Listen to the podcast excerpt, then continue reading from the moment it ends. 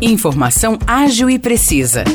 Jornalismo com credibilidade e qualidade. 92 News. 92 News. O podcast do Jornal da 92.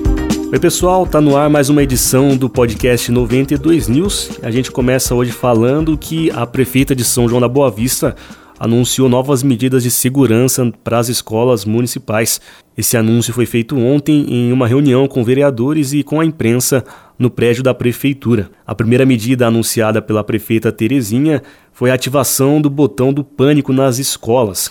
Esse dispositivo será utilizado para acionar forças de segurança em caso de alguma emergência. A segunda medida anunciada pela prefeita Terezinha foi que os vigias noturnos vão trabalhar agora durante o dia, que é o período em que os alunos estão em aula, eles que costumavam trabalhar na parte da noite.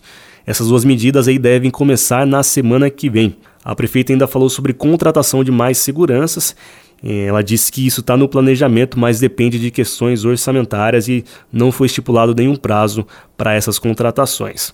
E ainda ontem a prefeita fez uma segunda reunião, essa com representantes das polícias militar, civil, do Ministério Público, do Conselho Tutelar e também de igrejas, e a ideia era discutir outras medidas de segurança. E tem um detalhe que enquanto essa reunião acontecia, teve um grupo de mães que se reuniu em frente ao prédio da prefeitura para pedir respostas da prefeita a respeito da segurança nas escolas. A gente vai agora para Espírito Santo do Pinhalpe, que hoje tem mais uma edição da feira noturna na cidade. Como de costume, o evento vai acontecer lá na Praça da Independência a partir das 6 horas da tarde. A feira conta com diversas atrações gastronômicas e culturais, e nesta edição a parte musical fica por conta de Natália Diniz e Trupe Acústica.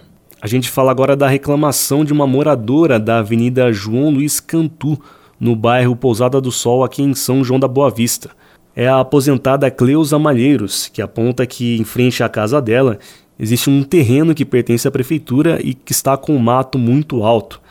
Ela relata que já viu vários animais peçonhentos, como cobras, ratos e aranhas ali pela rua.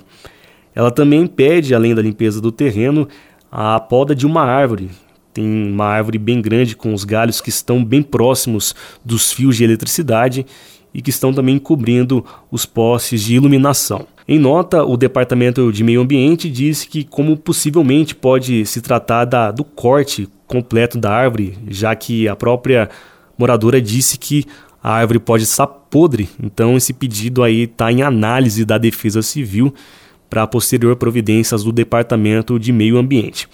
Já em relação ao terreno sujo, o departamento informou que a roçagem e limpeza estão no cronograma e devem acontecer na próxima semana, caso não hajam imprevistos.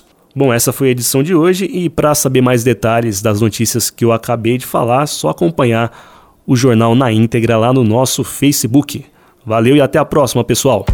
Para mais notícias de São João da Boa Vista e região, acesse 92fm São João.com.br ou siga 92fm São João nas redes sociais. 92